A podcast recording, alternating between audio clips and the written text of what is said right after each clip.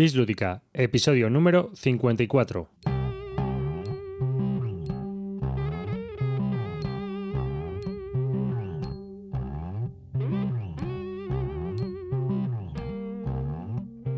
Hola y bienvenidos a un nuevo episodio de Bislúdica, un podcast dedicado a los nuevos juegos de mesa. Yo soy David Arribas y os doy la bienvenida de parte de todo el equipo que forma Bislúdica. En este episodio número 54 vamos a desgranar la segunda parte de ese especial S en 2012 que empezamos con el episodio número 53, donde Javier y Álvaro nos contaban un poco su wishlist, eh, qué juegos les han llamado la atención para seguir y ver si al final caen en la saca o no caen en la saca.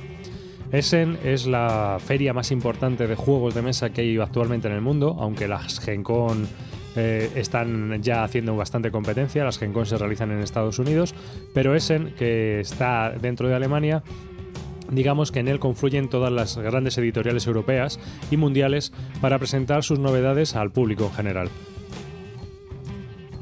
Esta es la cantidad de novedades que normalmente pues hay que hacer un seguimiento y un filtrado muy grande de todos esos juegos para ver cuáles son los que nos pueden interesar a nosotros como jugones. Y sin más, pues os dejo las fórmulas de contacto y comienza esta segunda parte del podcast de Bislúdica dedicado a, a en 2012. Para contactar con nosotros tenéis siempre los comentarios en nuestra página web en bisludica.com podéis escribirnos un correo a bisludica.gmail.com y por supuesto podéis preguntar o hacer sugerencias en nuestro foro que es bisludica.com barra foro.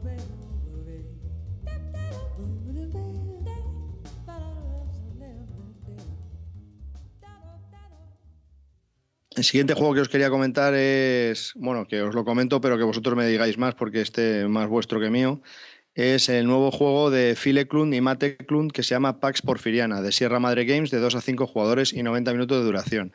Es lo que antes es un juego, es un remake de un juego suyo que se llamaba Lords of Sierra Madre, si no recuerdo mal. Lo que pasa es que ha quitado el tablero y lo ha dejado solo como un juego de cartas. Eh, que tiene 220 cartas, pero solo se van a jugar 50 eh, cartas, 10 por jugador, por lo que ningún juego va a ser, va a ser igual. Pero me bajé el libro de reglas, o sea, me llamó la atención por eso, ¿no? Por, por porque, era un, porque es un juego de Phil y es un juego de los of la Madre que me pareció muy complejo en su momento y pensé que esto lo iba a hacer mejor. Pero me bajé el libro de reglas y es que lo de este hombre. es que no puedo, de verdad. bueno, hay una cosa que tengo que decir y es que eh, Los de Sierra Madre es el peor juego de Phil con ganas. ¿Vale? O sea, creo, ¿eh? Yo no he jugado, pero viendo siempre las reseñas y tal que tiene este hombre, vamos, le ponen a parir. La gente que yo sigo en BGG no les gustó nada en su momento. Así que no sé, este pasa, hombre, que sea del mismo tema o que sea como una reimplementación de. No quiere decir nada, ¿no? Lo mismo... corta, corta, el juego a, dos horas. A hora y media pone aquí. Mm. Yo, yo creo que. dos horas que Phil está aprendiendo un poco a hacer los juegos más desarrollados y un poquito más para todo el mundo. O sea, en lugar de hacerlos para él, que debía hacerlos antes, y ya hizo con el American Megafauna, que salió el Viral Megafauna, lo simplificó bastante, lo hizo más sencillo, que aún así para mucha gente es un juego complicado. Y yo creo que este ha hecho lo mismo. Entonces, el, tema realmente es bastante interesante porque no lo ves en ningún otro sitio, o sea, sobre los, 33, los 33 años del reinado del dictador Porfirio Díaz en México, o sea, flipas, en la Revolución de 1910 y entonces, yo creo que es interesante y además es un tema que a él le gusta mucho. Entonces, puede que le haya dado cariño a este juego y que le haya hecho bien, pero claro, si, si ha partido un juego que ya era un truño, pues no sé hasta qué punto lo ha podido desarrollar. Yo digamos que Filekun ha pasado de hacer juegos que cuentan una historia a hacer juegos que se pueden jugar. Claro, evidentemente, sí, sí. Entonces está, aprendiendo a hacer juegos que se puedan jugar. Ha aprendido poco a poco, pues de verdad. Es que él hacía juegos para él, yo creo. Para él y para su hermano y para los ingenieros de cohetes de sus amigos. Es que si no, no se entiende. Entonces, yo el Pas Porfiriana, pues mira, como a mí me gusta Fileclum tener los juegos, aunque sea para, para la experiencia que son probarlos y jugarlos, pues mira, a lo mejor lo consigo, tal, a no sé que oiga peste sobre él. Y mira, si luego no es un juego que vale la pena mucho para jugar, pues jugaré yo en solitario, que posiblemente se pueda jugar en solitario Aquí no pone que, Aquí no pone que sea para un jugador. y las reglas no, encontré por ningún sitio eso, porque dije, empezar en las reglas, encima eran como 30 hojas de reglas, dije, bueno. En la línea, ¿no? Sí, la línea. No, porque las, reglas de este hombre no son muy largas, pero es que este, este libreto de reglas sí me sorprendió por lo largo que era. Al congelador. entonces pensé, a lo mejor, a lo mejor lo desarrolla más las reglas y están mejor explicadas y por eso necesita 30 hojas. No sé, yo me acuerdo, no sé si eran 30, pero me acuerdo que eran muchísimas. Pero, pero vamos a ver, Javi, si este tío no sabe ni, ni lo que son los márgenes, si coges las reglas del High Frontier, tío, y te las. O sea, espacio blanco, ¿para qué? ¿Para qué? ¿Para qué quiere comprender la gente con el espacio blanco? No, yo te lleno el DIN A4 hasta, hasta arriba de letras. ¿Sabes? Y si es a tamaño 8, mejor, te jodes. Pues por eso os, comento que un poquito al congelador. ¿eh? Si no, el tema si no llama mucho la atención, yo me mantendría un poco alejado hasta ver qué dicen del juego. Y si el tema os gusta porque os gusta la Revolución Mexicana, pues venga, para adelante. Así de claro. Yo más que que me guste la Revolución Mexicana es porque no sé mucho de él y me gusta juegos que me enseñen, ¿sabes? Y posiblemente este me va a enseñar un montón. Sí, más que jugar, de cartas, no sé yo hasta qué punto, no sé, parece un poco raro. Sí, puede ser. A mí de cartas, que sea un set de cartas, me, me, tira para atrás muchas veces porque, no sé, siempre me ha gustado más el tablero. Ya, pero es que enseñarte a través de las cartas, no sé, a lo mejor no, vienen textos en cada una, estamos viendo que en cada carta viene un texto de evento, no sé qué, no sé. sí, encima cada carta vale para siete cosas, ya sabes, típico suyo. Sí, sí, sí. Bueno. Álvaro, siguiente juego. Bueno, pues yo voy a hablar del Milestones de Stefan Dorra y Ralph Furlinde. Eh, también el artista es Clemens Franz de este juego. Ya, yo creo que la mitad de los juegos que se presentan en ese son de Clemens Franz, ¿no? Son de 2 a 4 jugadores, 60 minutos. Lo va a sacar Egg Spile, Pegasus Pile y Stronghold Games. Y lo que me ha llamado la atención de este juego, bueno, aparte de que es un juego bastante, un euro bastante, bastante denso y bastante, bueno, como bastante chicha, es que cada jugador tiene una especie de rondel eh, particular, cada uno, que lo va personalizando. O sea, tú tienes un, distintas casillas donde va moviendo tu trabajador para decir qué es la siguiente acción que vas a hacer, pero puedes poner los setas encima de cada una de esas casillas para hacer una cosa antes o después, o una cosa mejorada o peor. Entonces, por ejemplo, puedes tener campos de distintos materiales en un orden distinto, eh, campos de producción de alguna otra cosa. Entonces, luego, aparte de eso, tienes un tablero central donde vas construyendo otra cosa. Me parece, no sé, bastante original esa parte y, me llama la atención. Pero poco más puedo, puedo decir de él porque no, no he leído las reglas ni nada. Me ha gustado el diseño, me ha gustado los componentes y me ha gustado la originalidad de, bueno, y que es de Estefan Dorra también, que siempre me, ha gustado ese diseñador. Venga, el criticón. A ver. Eh, el Han Nogir que este le da un 6. Y la verdad es que tampoco. Porque no lo ha hecho. Porque no la lo, quería comprar Lookout Games y al final, como se le ha ido el Clemens Fran, está picado. tómatelo como quieras. Y... le da un 9 a los de su editorial y le da un 6 a los de la otra. Porque no lo ha publicado él. Eh, y luego. Y luego, pues, otra gente que yo sigo le da un 7. O sea que, bueno, se queda un poco en el, mm, ahí, en el limbo. Sí, no le dan mucha puntuación. Eso sí es verdad que está en un 7, pero no sé. Algunos juegos de estos que me he encontrado que, que estaban puntuados por abajo de 7, luego al final me han gustado mucho. Vale, pero ahora viene lo mejor, ¿no? Y, es, y Calvo a lo mejor está de acuerdo conmigo en que Stefan Dorra con los juegos grandes como que no termina de petarla, ¿verdad? Sí, que no. Mm, se queda ahí un poco. Yo este juego lo empecé siguiendo hace tiempo pero no sé, no me terminó a mí de convencer. Lo del tablero central y luego llevado a tu tablero individual, no me terminó de convencer. Sí es cierto que eso de, las, personas que tú contratas. Son acciones, claro. Son acciones, no, no son solo son acciones, porque también estás comprando losetas de trabajadores que vas poniendo arriba y luego las puedes ir cubriendo con otras losetas. Y dependiendo de los, de los pollos que actives, te van dando unos recursos o dinero o lo que sea. Claro, pero que es bueno, un rondel. O sea que el rondel va variando, lo vas cambiando tú y tú vas diciendo el orden que quieres hacer las acciones. Ahora me interesa que primero coger el trigo para luego venderlo, no sé qué. Y luego en el tablero central, pues es donde construyes realmente. No sé. Mm, bueno, sí, no me, no me disgustó. El año pasado salió Pergamón, ¿no? Me parece. Sí. Pergamón y luego ha tenido juegos que nos han gustado menos como El Paso o Salamanca, tampoco me terminó de llenar. Hay algunos juegos que no. obviamente tiene eh, la gran obra maestra que es Medina. Y otro juego que también está bastante bien que es Streetcar. Pero tiene. Y for sale de cartas. Y for sale de cartas no sabíamos que es un gran juego. Estoy hablando un poco de los grandes, ¿eh? No de. Porque, por ejemplo, también tiene The Exhibition Siegel, que también está bastante bien. O sea, tiene juegos muy buenos, pero juegos pequeños. Y juegos grandes, pues tiene alguno como el Medina, que es una obra maestra para mí. Y el Streetline, sí, es cierto, es correcto. Y el Streetcar este, que lo han reimplementado ahora o lo han hecho nuevo con otra, otro nombre, ¿no? Línea 1. Ah, y que está bastante bien. Pero, bueno, sobre todo si quieres un juego de conexión así un poco diferente. Pero normalmente, últimamente, los juegos que saca grandes no me terminan a mí mucho de convencer, ¿eh? Habrá que seguirle y ver por dónde va. Pero ya te digo que las críticas que estoy viendo, pues tampoco es que sean muy, muy prometedoras. El siguiente. juego que os quería comentar, y yo creo que este ahí coincido con, Álvaro, que los dos les seguimos eh, y tenemos grandes expectativas de él, pero no estamos hipeados. Es The Cave, de Adam Kaluza, eh, publicado por Rebel. Mm, es un juego de 2 a 5 jugadores de 60 minutos de duración. Es un juego de estrategia y con Family Game de exploración eh, exploración. Entonces, ¿qué es lo que pasa? Que es un poco como el K2, pero en otro sentido. Eh, vas a ir descubriendo, te vas a meter en una mina, en una, perdón, en una, en una cueva y vas a ir descubriendo la cueva a medida que vas, pues, moviéndote por, por las losetas que ya estaban puestas anteriormente. Entonces, al principio del juego tienes que decidir qué materiales quieres llevar contigo, que te van a ayudar luego a la hora de ir descubriendo, pues, nuevas grutas y nuevos caminos. Es un juego que me parece mm, original, teniendo en cuenta que el K2 es un juego que me, apasiona. Pero bueno, no me ha hipeado tanto como, el K2, no sé por qué.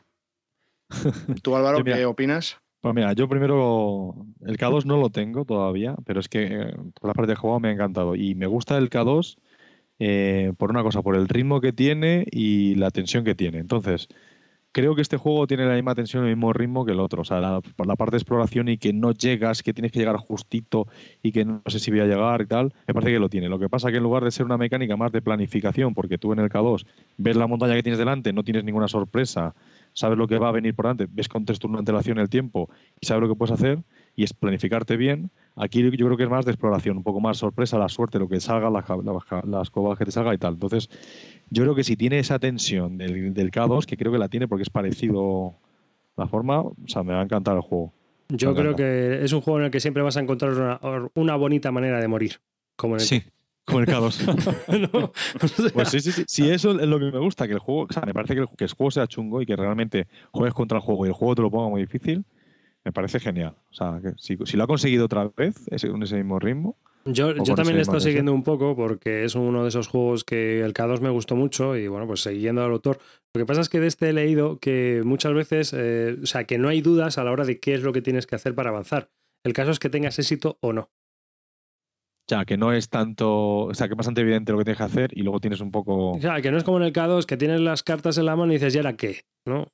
No es tan obvio, o sea, este no, pero aquí lo que, lo que tiene más este juego es la decisión, porque cuando tú descubres la siguiente loseta, a lo mejor puede ser que esté 25 metros más abajo que de donde tú procedes, ¿vale? Entonces, eso tiene una dificultad añadida pero como los elementos que tú llevas en, el, en la mochila son las cuerdas, oxígeno para, para, pues para subsistir y cámaras de foto, cámara fotográfica, lo que te hace también es, si encuentras algún sitio eh, pues muy bonito, haces fotos que también te dan punto de victoria. Entonces, ese, ese hecho de que cuando quieras avanzar veas que lo que vas a en esa ficha, porque el, el que tú descubras la siguiente ficha no quiere decir que entres en ella, simplemente ves qué es lo que hay. Entonces tú ya decides si quieres entrar y si puedes entrar. Porque a lo mejor decides ir más atrás, recoger la cuerda, volver para allá, a lo mejor otro que tienes y los materiales sí puede ir y descubrirlo, hacer la foto y llevarse los puntos. Bueno, es un poco que no, que sí es cierto que es más aleatorio y es más a la expectativa, que no puedes crear una,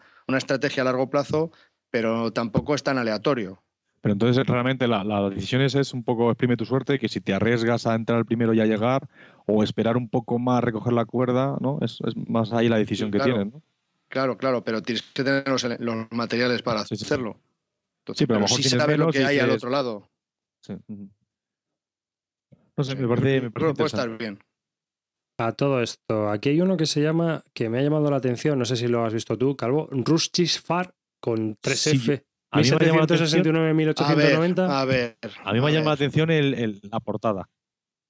Es que es un infierno ese juego. Las reglas son una puta mierda, no hay Dios que las entienda. Eh, el juego tiene, eh, no sé si son 100 o 500 unidades que se las llevaban a Essen. O sea, va a estar completely sold out. A mí me llama la atención este juego un montón. Sí, sí, sí, sí. Eh, pero es que las reglas en las especiales las tengo a medias y es y luego el tablero ese está construido en dos partes. Vas viendo el desarrollo de la revolución industrial. Al principio empiezas con unos materiales que termina, eh, terminas con otro. Hay una serie de problemas que van surgiendo a lo largo. Tú tienes que ir subiendo a lo largo del río y se van poniendo una serie de problemas que tienes que ir subsanando y te va permitiendo construir construir en algunas ciudades, te permite bajar a través del río con barcas, no sé qué. Sí, sí, sí, estar bien está, pero lo que pasa es que no me queda la idea del juego clara porque las reglas son un truño. Pero sí, sí, es un euro duro importante. Y el hecho ese de que salgan solo, a ver dónde está, cuántas unidades, es que no sé si lo dice por aquí, pero salen muy pocas unidades y eran todas para ese, creo que eran 100 y firmadas. Entonces, bueno, ya, yo creo que este eh, saldrán después. Efectivamente, por eso he dejado, lo he dejado de seguir por eso, porque pienso que al final, si es bueno y la idea mola, eh, lo sacará una editorial grande, mejorará las reglas, hará el juego un poco más asequible y ya está. Mm, demasiado friki para que llegue a España todavía. Bueno, pues yo, el último juego que quería hablar es el Western Town de Olivier Warnier, que mm, es un juego del 2005 que fue publicado pues, en la web directamente, o sea, fue publicado a mano por el hombre este y ahora ya ha salido, ha salido por la editorial Wime o Wime o algo así. Entonces, tampoco sé mucho del juego, pero hay dos cosas que me han llamado la atención. Bueno, son 90 minutos de duración, de 2 a 5 jugadores me parece que era, de 2 a 4 jugadores y que es de, pues eso, de la construcción de una ciudad en el antiguo oeste y, y pues, para conseguir unos objetivos y tal. Entonces, lo que me ha llamado la atención del juego es que al final es que dicen que es un euro clásico de colocación de trabajadores, de gestión de la mano tal, pero que tiene mucha interacción entre los jugadores. Que es una cosa que yo echo de menos mucho muchos euros. Y este parece ser que lo tiene bastante, bastante centrado en eso. Tienen todo, tiene, hay un objetivo común para todos, además, que por ejemplo es, eh, Lincoln sale no sé qué, dice que una ciudad que tenga, que produzca mucho oro y produzca mucho no sé qué, lo que necesitamos. Entonces, al cabo del turno X, el que haya conseguido eso, pues se lleva ese objetivo y sale otra carta nueva. Entonces, todos persiguen un mismo objetivo. Y bueno, luego pues eso, tiene cosas bastante comunes de colocación de trabajadores, construir edificios y tal. Pero no sé, me parece que esa interacción que tiene entre los jugadores, que puedes hacer unas cosas en otras, es, y que el, jugador, el, el, el, diseñador del juego dice eso, que lo más importante del juego es la, que hay mucha interacción, mucha interacción. Entonces, no sé, me llama la atención por eso, porque me parece que hay mucha falta de interacción en los juegos, en los euros. Chico, ni idea. Entonces, no sé. A mí este, este, este fue uno de, Kickstarter, el Ulule, creo que fue el primero en Ulule, ¿no? Sí, es de Ulule. Pues, de Ulule, sí. Porque, bueno, tampoco es que hayan salido mucho más. Está el Alien Frontiers y alguno más habrá salido en Ulule. Masilia. Masilia, sí, sí, sí. Mm. Pero vamos, yo ni idea, ¿eh? No, no, ni lo conocía ni nada.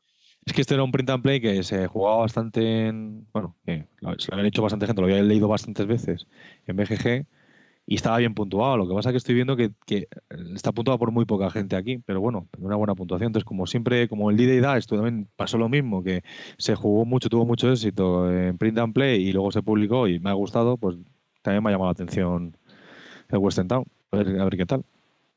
Pues eh, estos ya rapiditos. Eh, Madeira, Pearl of the Atlantic, de Nuno Sentiero y Paulo Soledade, para editorial What's Your Game, de 2 a 4 jugadores, 90 minutos de duración y de civilizaciones y, económico. Entonces, este empiezas en la isla de, Madeira con muy poquitos recursos y lo que tienes que hacer es ir expandiéndote, conseguir en riqueza, eh, incrementar tu estatus en la isla, conseguir más propiedades, hacer donaciones para la construcción de la catedral y desarrollar la isla con mejores edificios. El juego se divide en dos eras. La primera, que es el, principio de los tiempos, que es el principio de los tiempos, que es por el descubrimiento y colonización, y una segunda parte que es el negocio con, países extranjeros europeos. Pues, bueno, es un juego de, desarrollo que, a mí me daría, que para mí es como del palo de, de la editorial Exploten Spellen, los de Roads and Boats y Antiquity, me parece, o sea, es como el típico juego que harían estos. Y bueno, falta de las reglas es un tema que, o sea, es un juego que me ha llamado la, atención. Sé, creo que el tablero también me parece muy interesante. Esto tiene un setaje enorme, ¿eh? por lo que veo en las fotos. Sí. ¿Qué? ¿Qué tiene qué? un setaje enorme, ¿no? Pues sí, muy exploter, claro, también, sí. Muy exploter, muy exploter, sí, sí, sí. Y bueno, pues por eso me llamó la atención. No puedo hablar mucho más de él porque no me he leído las reglas, pero me llama la atención. Lo que pasa es que a lo mejor me tira un poco demasiado a la piscina porque aunque sí lo han puesto que era para, para Essen, mm, yo creo que no, hay, no, ha llevado, no se ha llevado nada para, para Essen. Quizás a lo mejor habría que quitar este comentario. Pero bueno, porque estoy viendo que pone Year Published 2013. Eh, bueno. Entonces, si queréis lo quitamos. No, no, se queda, se queda. ¿Qué más vale. Este que sí lo ha publicado Splotter Spellen es The Great Zimbabwe, de Joroen Doumen y Joris Wiersinga, de 2 a 5 jugadores, 120 minutos de, duración y es eh, de civilizaciones y economía, de transporte, bueno, típico explote en Spelen. Sí, yo creo que es muy parecido a Indonesia este. Eh, sí, sí, sí, sí. Lo que pasa es que el tablero, he visto la versión final y es lo más feo que hayan hecho nunca. Lo que pasa es que al ser exploter siempre, siempre me llama la atención. Pero es horroroso el tablero, sí, yo también lo vi y yo pensaba que era un prototipo. Espero que lo mejoren algo, que, que no sea lo final lo que estoy viendo, pero... Es tan feo como caro. Pues y es muy caro. Sí, es como todos, como todos los exploters. O como muchos de los exploters. A mí también me llama la atención, ¿eh? porque he visto cosas de la mecánica que tiene y tal, y me parece que es un juego así denso suyo de estos que me va a gustar. O sea que, mm, mira, el Antiquity me gusta el tablero, me gusta el tablero del Indonesia, que sea un poco raro. El Road and Boat, aunque te lo hagas tú, pues también tiene lo suyo. Pero es que este. No sé. A mí es un juego que yo creo que va a gustar al tipo de jugador analítico y matemático, pero yo creo que a mí no me va a convencer del todo, aunque creo que va a estar bastante bien, ¿no? Yo, está teniendo buenas críticas por todos los lados, así que puede que sea un explote de los buenos. Puede. Otro juego que me llama la atención es Jedo, eh, de Thomas Van de Ginste y Wolf Planke, que lo va a publicar Eggerspiel y Pegasus Spiele de 2 a 5 jugadores y 150 minutos de duración. Eh, es, un jugador de, un juego de colocación de trabajadores eh, basado en Japón. Entonces, poco, poco he leído de este juego, pero de los 150 minutos siempre me ha llamado la atención. Y he visto las fotos y son bastante curiosillas todo lo que, lo que he visto. Y cajón grande, me mola. Poco más puedo decir porque creo que no sé, creo que no están las reglas y si las están, sí, sí están, pero no me las he leído. Pero le tengo ahí puesto en la, en la palestra. ¿Alguien había oído hablar algo de este? No, no. Y de precio no viene ni precio ni nada. O sea, todavía no. Nada, tampoco, tampoco. Está muy. Sí sé que lo han publicado, o sea, que, ha estado en Essen. Pero poco más. Tienes que cumplir misiones y tienes que intentar que los contrincantes no cumplan esas misiones. También, o sea que hay, hay puteo entre jugadores. El tablero llama la atención también. Ahí tienes, tienes tu tablero individual y luego el tablero principal, que es bastante grande, con sus tracks y sus cartitas por todos los lados, sus ah, sí, ah, ya sé, ya sé que me llamó la atención de esto. Eggerspiel tiene un sistema de puntuación eh, en cuanto a la dificultad de sus juegos de 1 a 4, me parece que es. Y como 4 creo que solo tiene uno, ¿no? Ahora mismo no recuerdo cuál es, creo que lo tengo yo además, pero... Y este es el segundo juego que tienen con dificultad 4. O sea, esto es lo que ellos consideran como un juego muy duro. Muy bien, me parece bien. ¿Estamos duros o qué? ¿Eh? Sí, sí, a mí me gustan estos. Estos euroduros son los que me gustan a mí. Lo sabía, lo sabía, que este era, este era para ti. Sí, sí, sí. Eh, otro juego que quería comentaros así en plan rapidito es que, que ya me gustaría ver la luz aquí, es Trains de Hisashi Hayashi, eh, de una editorial japonesa eh, que ha tenido bastante éxito en Japón y han decidido a través de una editorial americana pues dar el salto y lo presentaban en, ese, ¿no? Han tenido varias, eh, por Asia han tenido algunas presentaciones y ha tenido buena acogida y bueno, pues parece que ahora se lo van a llevar a Estados Unidos y por ahí lo van a hacer. Y la presentación era, era en Essen.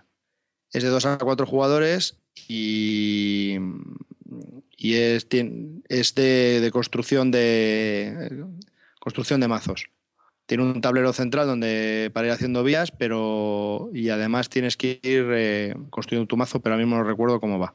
Sí, ¿Tú te acuerdas, Álvaro? Porque este sí que lo has seguido tú. Sí, hay una reseña en The Dice Tower que más o menos lo explica bastante bien. Y es otro de estos juegos que están saliendo ahora de, con construcción de mazo que tienen algo más, que el mazo no es solo todo el juego, sino que además eso te vale para construir en la, en el tablero central. Al final es un juego típico de construcción de trenes, de hacer unas vías para llegar a un sitio y llevar recursos. Lo que pasa que mm, las acciones que puedes hacer, los trenes que tienes y tal, lo vas construyendo en el mazo. Entonces y, puedes construir edificios también con las cartas. Sí, con industrias, ¿no? También puedes hacer, o, son mejoras, no me acuerdo, sí, pero no sé, a mí también me llama la atención por eso, porque es llevar la construcción de mazos, integrarla dentro del juego con más sentido, ¿sabes? como hemos dicho muchas veces de Feudalia que hacen y tal, pues me parece que van a hacer lo mismo. Y ese sí, me parece que es bastante sencillo, no es muy complicado el juego, es bastante sencillo, o sea que no es no, son, no, es algo tan complicado yo creo como es para ser Feudalia, que es más difícil de jugar. Pero, y por eso me llamó la atención, porque me parecía un juego sencillito, pero bien integrada la mecánica de construcción de mazos. Tiene como 500 cartas el juego.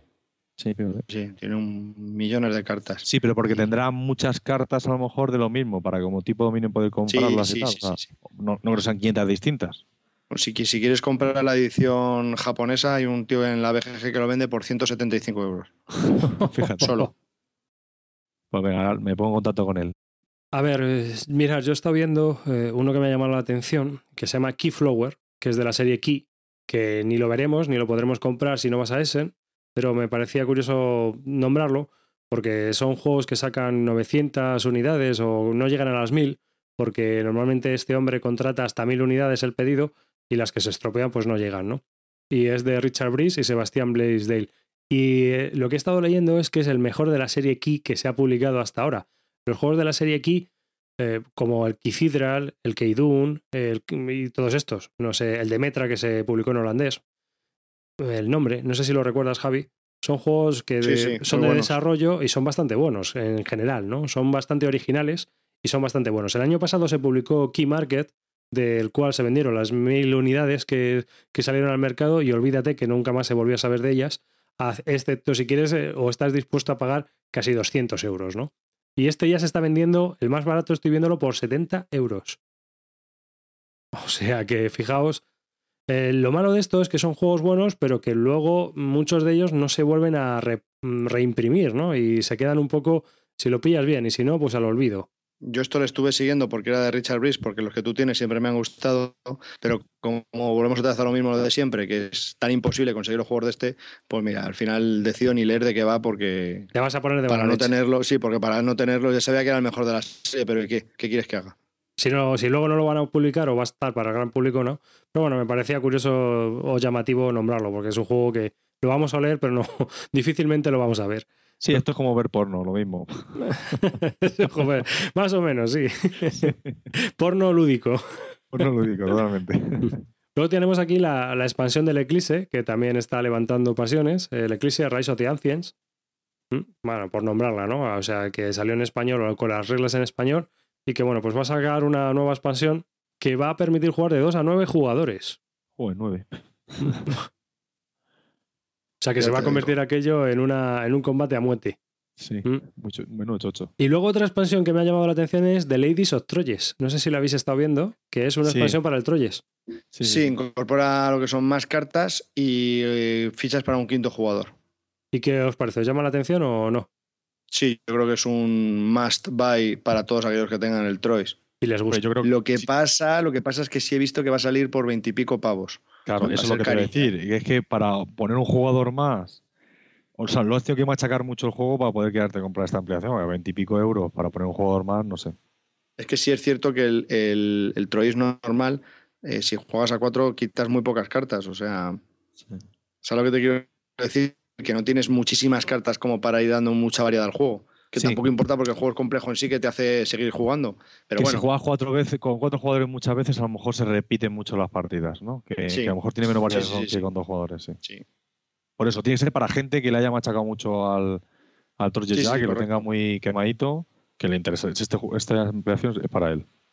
Y luego otro que me ha llamado la atención, bueno, me llamó la atención cuando se anunció, eh, que es del diseñador del Merchant Marauders, Christian Markusen, es el Class of Cultures que son 240 minutos de duración la partida de 2 a 4 jugadores. No sé si tú, Álvaro, seguro que lo has hecho un vistazo. Sí, yo llevo siguiéndolo mucho porque creo que hace tres años, tres años y medio, me parece, que empezó a desarrollarlo y tenía un blog él donde puso una especie de log del diseñador y tal. O sea, que este juego lleva mucho tiempo, lo mejor no son tres años, pero son dos años y pico, tres. Sí, puede ser. Lleva mucho tiempo desarrollándolo y le ha costado mucho que se lo publiquen y tal. Entonces, al último me llamó la atención porque el rollo de civilizaciones, pero explorando las las casillas que, iban saliendo como hexagonales tal, pues era muy rollo Civilization, ¿sabes? El juego de, ordenadores y media. Pero ahora con el Civilization que ha salido, pues claro, es un poco más lo mismo. Yo no sé si tiene lo suficiente. La verdad, se parece mucho, ¿eh? O sea, se parece mucho. Pero no, no ha salido a raíz de él, sino que lleva mucho tiempo desarrollándolo. Entonces ya ahora mismo ya no sé hasta qué punto pues tiene cosas originales o es un poco de civilizaciones más de lo mismo y tal. Pero bueno, sí que es un juego bastante denso y, y no sé, eh, que tiene que estar bien, porque hay mucha gente que, vamos, que está encantada con este juego. Yo me parece que tiene eso, que tiene mucha mecánica mezclada, lo típico, todas las mecánicas de civilizaciones que siempre has visto en todos los juegos, de desarrollo de tecnologías, de, desarrollo de militar y todo eso, exploración, ataque, todo, tiene todo. Bueno, habrá que ver a ver qué tal el desarrollo, a ver cómo se comporta en la mesa y qué vamos leyendo sobre él. Porque yo creo que ha llamado la atención y seguramente tengamos reseñas fresquitas en breve. Sí. Otro que me ha llamado la atención, porque siempre que Alea, eh, esa compañía que saca juegos más duros, mm, a mí me llama la atención y me gusta saber qué es lo que está publicando, es Saint Malo, de Inca Brand y Marcus Brand. Que es un juego de dos a cinco perdona? Saint Malo. Malo. Ah, Saint Malo, vale. Sí, para Alea. O sea, de Alea, Ravensburger. dos, a cinco jugadores eh, y luego la duración no sé cuál es, pero eh, Sale por Inca Brand y Marcus Brand, los diseñadores. Eso es el típico juego de caja mediana, unos 20 euros. Y eh, lo que no sé es la dependencia del idioma tampoco. No sé si va a tener mucha dependencia o no, porque eh, hay veces que estos juegos son un poco durillos. Pero sí que parece que es un típico Roll Through the Ages versión Alea, por lo que he estado viendo. Pues lo que me ha parecido a mí. No sé, a ti, Álvaro. Sí, ponía, eso es lo que ponía también, que he leído un comentario de que tenía cosas del, del roll through the ages, tienes tus dados y para ir produciendo, luego tienes un tablero donde vas marcando lo que vas consiguiendo, que creo que es con rotulador de este indeleble, o sea, vamos, indeleble no, que se borra y tal. Y no sé, me parece que es bastante sencillito, ¿no? Bastante ligerito, creo. Sí, habrá que ver un poco cómo se desarrolla y ver cuál es cuál es eh, la evolución también del juego, porque yo ya de dados estoy un poco cansado, ¿eh? Porque sí, es que ahora está mucho, ahora está la moda de los dados y joder, todo. Pero es que al final la mecánica es siempre la misma, ¿eh? No es, no hay una, no sé, no es como los juegos de cartas que aunque sea la misma mecánica, a lo mejor pues el desarrollo es muy distinto. Pero es que el juego de dados, la verdad es que le han añadido, o desde mi punto de vista al final, son todos muy parecidos y muy insípidos en ese sentido, de que al final es todo lo mismo. El Yatsi, la mecánica Yatsi, está sí, está un poco ya. Manira, ¿no? está muy usada. Pues lo que me parece a mí. Eh, otro que me ha llamado la atención, pero del que no sé apenas nada, es Hon, eh, Streets, que llevas un, pues una cuadra de caballos y me parece que, tienes que intentar ganar carta, o sea, ganar carreras y demás. Eh, hay suerte, hay habilidad, etcétera, no sé, pero los juegos de caballos, los juegos de carreras de caballos, la verdad es que todos los que hemos probado, casi todos los que hemos probado, nos han divertido bastante, por lo menos en nuestro grupo. Y bueno, pues es uno a seguir, a ver qué tal y si está disponible también porque es de R&R Games, que suelen publicar juegos deportivos y que a veces eh, pues por aquí no se ven. O sea que son juegos de importación total.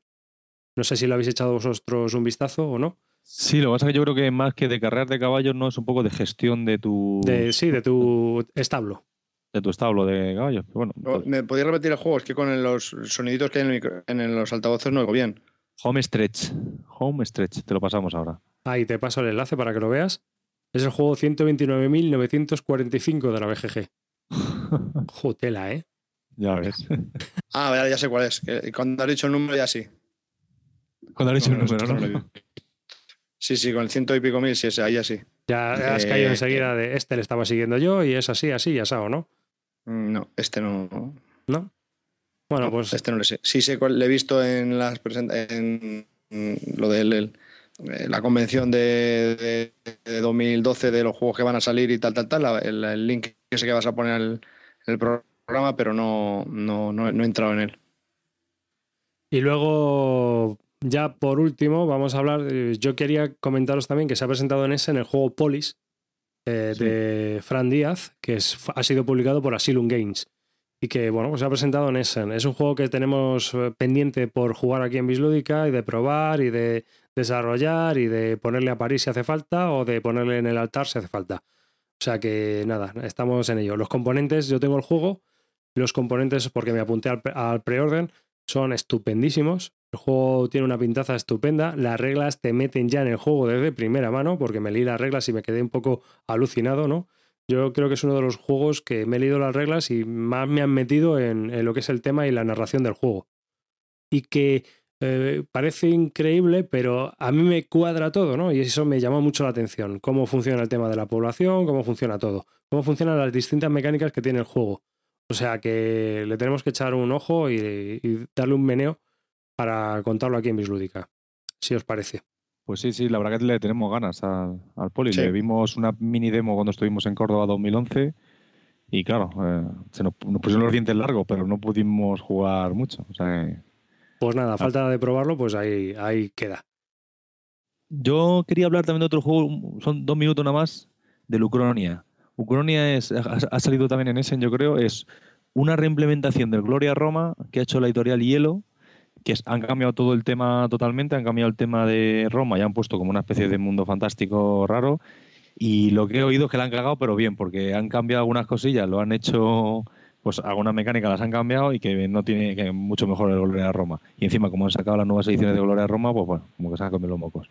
Solamente quería decir eso, que, que si lo veis en Ucronia, no penséis que es un juego distinto, que es, es un Gloria a Roma. Eh, yo lo que sabía es el escándalo que se montó cuando se anunció el Ucronia, que creo que hasta ha habido denuncias y todo. Sí, sí, sí, Bueno, ha habido un follón ahí alucinante porque salieron mal el diseñador y el editor de Gloria a Roma, el, de Cambridge Games. Y bueno, pues han tenido sus peleas y sus más y sus menos que salpicaron en la BGG, recuerdo, y que fue un poco sálvame, ¿no? Sálvame de luz total. Sí, lo que pasa es que creo que se aclaró al final o se llegó a un acuerdo lo que fuese y claro, se ha retrasado como yo creo que un año, porque iba a salir para el año pasado o hace dos, no, el año pasado yo creo que iba a salir. Al final se ha retrasado un año la salida del juego por eso, porque por los problemas que hubo que comentas tú. Telita. Y por último, pues nada, comentamos un poco del Robinson Crusoe. Vale, yo no he leído mucho, pero eh, bueno, sabemos todos que hay un juego por ahí pendiente de salir de, por parte de, de Homolúdicos, que es el Crusoe, que inicialmente se llama Náufragos, y la mala suerte ha hecho que sacase Nazi Trevis, que es el, el diseñador de, del Stronghold y del... ¿Cómo se llama este? El de cartas. El 51 State. El, State, 51 State.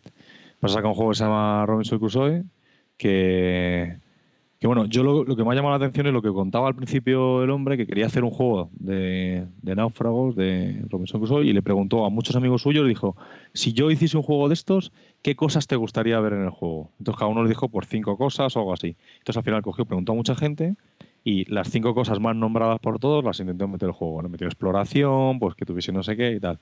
Y, no sé, me parece una forma muy curiosa de, de saber un juego. Decir, bueno, voy a, antes de empezar voy a ver qué es lo que espera la gente de un juego de este tipo. Hombre, bueno, este- contar que antes de que sigas, ampliar un poco más de información. Este juego eh, es de dos a cuatro jugadores y los, roles, eh, cada jugador tiene un rol. Uno puede ser el, cocinero, otro el carpintero, otro el explorador y otro el soldado. Entonces, dependiendo de la aventura que cojas, que hay seis distintas, pues te van a poner en una situación en la que entre todos tienen que conseguir el objetivo. Eh, una de las cosas que ha eliminado del juego que a él no le gustan en los cooperativos es lo del efecto líder, o bueno, el efecto líder en el sentido de que haya uno que decida por todos. En este juego no se puede hacer, no sé cómo lo ha conseguido, pero no se puede hacer. Y otro también que, que no funciona aquí es lo del dummy, que no hay ningún jugador o ningún mecanismo por el cual el juego utilice los otros roles como dummies, ¿no? como jugador fantasma. Sí, te, la verdad que eso ya, ya, de, ya de entrada llama mucho la atención. Yo no sé si habrá conseguido quitarlo del efecto líder. Eso es una cosa que queda por comprobar. Porque... Sí, porque lo, ha vendido mucho en muchos diarios que ha escrito sobre el juego. Lo, ha comentado. Es que quita el efecto líder, quita el efecto líder, pero a mí no me ha quedado claro cómo lo ha, quitado. O sea, no me ha explicado en un, párrafo. Es que he hecho esto, esto, y dices tú, ah, claro. ¿Sabes? O sea, que yo estoy un poco también escéptico con eso del efecto. efecto porque Habrá que leerse las reglas. Yo las tengo descargadas, pero todavía no me las he leído. Por cierto, muy bonitas las reglas. Sí. Y no, el tablero y todos los componentes están bastante bien, ¿eh? la, edición es de, de Portal, ¿no? También, sí. Sí, es de Portal. Lo único que le está haciendo un poco la puñeta a Homolúcicus en, sí, sí, sí. Porque se llama casi igual. Bueno, bueno. No ha salido antes, es un diseñador. Se han adelantado realmente, se han adelantado. Y este ya tiene su, eso, su fama creada. Y no solo eso. Es un tío que está siempre en la BGG, ¿no? Que tiene su blog, tiene ya sus seguidores, su base de fans. Y eh, si con el 51 Stage yo creo que ha subido bastante, que es un juego que se habla muy bien de él también sale una expansión, este, este Essen, eh, para el de New Era, que se llama Winter. Y dicen que ya deja el juego redondo, redondo. Bueno, lo dice él. Es que la verdad es que yo creo que se vende también bastante bien. Es un poco Wellinger, ¿eh? Claro, claro. Es que yo creo que el tío escribe su diario explicando el diseño del juego del principio, lo que iba haciendo, y entonces la gente le crea un hype muy bueno, ¿sabes? Está creando hype continuamente, como nos pasó con el Stronghold. El Stronghold sacó una, una serie de, de, artículos de cómo iba diseñando el juego, cómo iba cambiándolo, y claro, pues eso, te iba solucionando tú solo, ¿sabes? Y luego no era el juego lo que vendía. Pero bueno. Eh, el juego a mí, como juego de orcos, muy malo, tío, ¿no? Yo siempre lo digo, o sea, los orcos no atacan así, haciendo cuentas matemáticas, a ver, que... Todo, Que no, estoy, ni tirar un dado, sí. Que no estoy asaltando una fortaleza Bauban, macho, que estoy asaltando un castillo medieval con unos orcos y unos trolls, no me jodas, ahí hay que atacar a lo bestia. Sí, sí, sí. No, es, es un poco incomprensible. Oye, volviendo un momento al tema del Crusoe, eh, ¿no habían dicho que iban a llevar a ese en la versión digital del juego? Sí, es verdad, no he oído nada. No sé si la han presentado. Si se ha presentado, si se ha retrasado o, qué. Bueno, ya lo sabremos de ello porque decían que estaba casi casi a punto ya y que iba a estar disponible. Pues a ver si lo podemos regalar estas navidades. Pues a ver si podemos hablar de él. Y, y, yo, por mi parte, eso es todo. Espero no haber creado mucho hype de ningún juego. La verdad es que la mayoría suenan bien, pero tampoco estoy muy, muy, muy emocionado. Y bueno, estoy, estoy esperando. Hay una cosa que me gustaría preguntaros, a ver qué os parece, porque también ha surgido un poco de polémica con el tema de, de Gencon versus Essen, ¿no? Este año ya ha salido un poco a la palestra, los americanos quieren potenciar su Gencon y quieren un poco en detrimento de lo que significa Essen, que a nosotros nos pilla mucho más cerca, obviamente, que la Gencon. Eh, ¿Tú, Álvaro, has estado al tanto de, este, de este, esta polémica? Sí, está un poco a tanto la polémica, pero más que nada lo que estoy viendo, o sea, es por mí, por mí mismo que, es cada vez mm, la potencia más. oyes más hablar de Gencon en, en BGG, que BGG, aunque es una empresa, bueno, es una web americana, siempre siempre pues tiraba mucho para Essen y Essen era la parte importante. Y este año le han dado como la misma importancia a Gencon casi, le han hecho los vídeos también que han hecho en Essen, un seguimiento del hype de cada uno de los juegos de, que había en Gencon y tal. La polémica, ya te digo, yo creo que va más por ese lado, que han querido potenciarlo, ¿no? Pero no, no sé, no sé hasta qué punto tiene sentido comparar uno con otro. Yo es que creo eh, que la comparación es un poco, mm, vamos a ver, difícil. Y es, eh, desde mi punto de vista, es muy, muy, muy complicado competir con Essen. Y no solo por los juegos de mesa. Eh, obviamente Essen tiene unas deficiencias como pueden ser las idiomáticas, ¿no? Porque está, nació centrado en el mercado alemán, yo creo, y está muy centrado en ese idioma. Entonces, para los anglosajones a lo mejor es más complicado acercarse por allí, incluso a nosotros, ¿no? Pero eh, eh, obviamente ellos quieren potenciar la Gen Con para que se presenten allí los juegos, sobre todo los americanos y demás. Pero a mí me parece que son dos cosas muy distintas. La Gen Con es un, no deja de ser eh, una jornada frikis, más o menos, pero no dejan de ser una jornada friki. Juegos de rol, juegos de mesa, juegos todo relacionado con eso, la gente disfrazada y toda esta parafernalia, ¿no? Yo, sin saber de esto, yo creo que se podrían hacer eh, dos cosas. O sea, perdón, las dos cosas a la vez, porque teniendo en cuenta lo que tú bien has comentado, la barrera idiomática, y teniendo en cuenta que la mayoría de juegos que son muy vendibles, al final eh, existe tanto la editorial alemana como la editorial americana que llevan los juegos cada uno a su mercado, no entiendo por qué no aprovechar la Gen Con para todas aquellas editoriales alemanas publicar los Eurogames allí también o dar presentación a los Eurogames. Porque si es cierto que muchos americanos hacen el viaje para venir a Essen, pues si lo hiciesen en Estados Unidos se ahorrarían y también tendría éxito. O sea, no, no sé por qué, no creo que una, una cosa quite lo otro. No, yo lo que yo lo que creo es que eh, los americanos están viendo que las empresas europeas no van a Gencon a publicarlo, entonces quieren fomentarlo un poco para que sea más importante y que el lanzamiento de sus juegos, en lugar de retrasarlo para Essen, lo dejen en GenCon, ¿sabes? Porque siempre va a GenCon un poco por detrás. Realmente, todas las empresas americanas que he visto, el Suburbia, por ejemplo, y otros juegos que hemos visto de empresas americanas en Essen, ya se han presentado en GenCon. O sea que van un poco por delante. Pero yo creo que quieren llevarse también un poco, que presenten sus juegos también eh, los de la gente europea, que no lo están presentando. Allí se presentaba muy poco Eurogame. Entonces yo creo que lo que quieren es eso directamente. No, no sé si quieren quitarle Mm, protagonismo tal, o simplemente que dentro de mis juegos, que yo tengo juegos frikis y tal, también tengo Eurogames, pues venga, ven a presentarlos también aquí. Porque se presenta muy poco. Yo creo que les quieren potenciar más la Gen Con para que se presenten juegos americanos para el público americano y que tenga una importancia, eh, por un lado, quitar un poco importancia a Essen para hacerle también más importante a la Gen Con en el sentido de que presentan los juegos allí en casa, ¿no?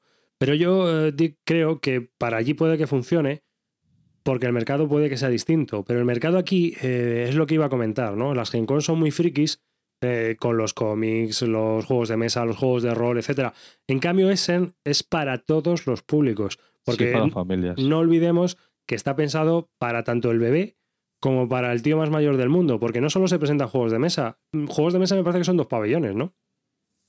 Sí, que no es, sí, sí, es, solamente una parte. Lo que pasa es que es lo que vemos nosotros, pero es una parte nada más de, lo que es el Y incluso en esa parte se están presentando juegos para niños de dos años, de tres años, de cinco años, los puzzles, el tal. O sea, un montón de, productos que sirven para eh, un tipo de ocio eh, en juegos de mesa. Y no es como la Gen Con que está más centrada en el friquismo, por decirlo alguno. O yo lo veo así. Entonces, aunque las editoriales americanas puedan competir en, en ese espectro, eh, yo creo que Essen va a ser mucho más importante en cuanto a nivel de mercado. Sí, pero que la cosa es que en los últimos años en GenCon se está llevando cada vez más euros. Eh, tiene más importancia. ¿Por qué? Porque se está vendiendo allí en Estados Unidos más Eurogames. Y yo creo que realmente ahora pues quieren quitarle un poco de la presencia de Eurogames a Essen. Lo que pasa es que, claro, competir no van a poder competir porque solo van a poder quitarle cierta parte, porque es que casi todos los Eurogames se presentan allí. No sé. Bueno, pues, eh, la verdad es que muy poco podemos añadir sin saber ahí y ver cómo va a evolucionar esto. ¿no? Y bueno, pues eh, yo creo que podemos dejar hasta aquí este, este, estos dos capítulos, estos dos episodios del podcast con las novedades de Essen, viva el hype. Y bueno, que sean los oyentes también los que decidan si tenemos algo de caso o no sobre estos temas, ¿no creéis? Sí, una preguntita. Eh, a ver, Calvo, tú de tu lista, ¿cuál crees que te vas a comprar? a ver. Mójate. De los que has puesto. ¿De los que he puesto? Sí. No sé. Pues yo creo que o el Suburbia o el Cholkin, por los que más me llaman, son esos dos. Vale, yo creo que te vas a comprar también el de Cave, pero bueno. Es que sí. Y el Archipiélago. Archipiélago. El Archipiélago, como tenga alguna reseña, me llama muchísimo. Sí, yo, realmente, yo realmente los que he dicho, yo creo que me compraré el 1969 y el y el de Cave igual también, porque sabes que me gustó mucho el K2 y tal, y no lo tengo, pues por comprarme alguno de Ancaluza. De los otros, ni idea, solo lo estoy viendo, pero eso es lo que es mi apuesta. ¿Tú, David, tú crees que alguno de los que has visto te terminarás comprando? Hombre, yo imagino que alguno seguro que va a caer, pero todavía no te puedo asegurar cuál, ¿eh? No tengo ni idea. Tengo que... de los de Alan Howe? Yo tengo que leer mucho y estar seguro de lo que yo quiero ya. No. Otras veces a lo mejor he comprado más para probar, pero este año he decidido que voy a comprar solo lo que mm, creo que me va a interesar a mí como jugador dentro de mi colección y para que me guste a mí. O sea, si, a mí, si, a mí, también pasa lo mismo, pero luego en el momento digo, mira, si es que si sé que me lo quiero comprar y en momentos de debilidad que tenemos todos caen. Sí, pero muchas veces yo he comprado juegos que, juego una partida y digo, bueno, sé que los voy a jugar una, dos o tres o cuatro partidas y los voy a alargar. Pero esta vez no quiero, esta vez quiero comprar juegos que se van a quedar en, en la colección o creo que se van a quedar en la colección y que luego aunque los juegue y no me gusten y vayan a salir, pero quiero ir más sobre seguro, ¿no? O sea, quiero ir pisando fuerte, por decirlo de alguna manera. Yo, yo lo voy a intentar. ¿El qué? Mira, el, Eso, lo de pisando fuerte. hacer de Alejandro Sanz. Ya, pues otras veces, otras veces es que otras veces hemos hecho otras, otras cosas, ¿no? Otras veces hemos decidido 10 o 12 juegos, comprarlos y ir probándolos, ¿no? Y si te gustan te los quedas y si no, pues bueno, al mercado de segunda mano. Pero mi colección ya ha llegado a un punto bastante grande, en el sentido de que me ocupan un espacio bastante enorme y tengo que cuidar muy, no, no el, número de juegos, que me da igual, sino el espacio disponible que tengo. Entonces eh, yo ya empiezo a pensar en gallinas que entran, gallinas que salen, ¿no? Sí. Porque no quiero dedicarle más espacio. Es un, tema, que hablábamos el otro día eh, de qué juegos comprar y si hay que comprarse juegos para probar, hacer reviews y largar. No, por ejemplo, yo el Aeroplanes pues me esperaría a comprarme lo nuevo de Martin Wallace.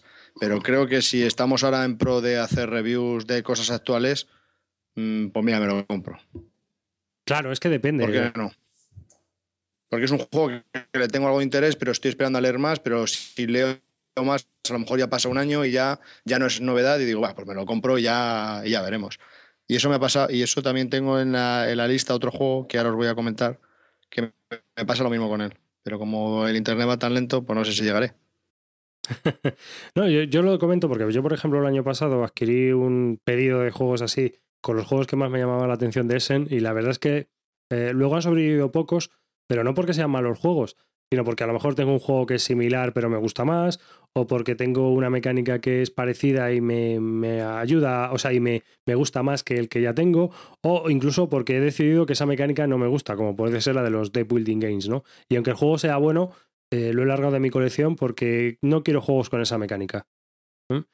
Y es así. O sea, yo los de Building Games como mecánica sola, pues la verdad no me llena.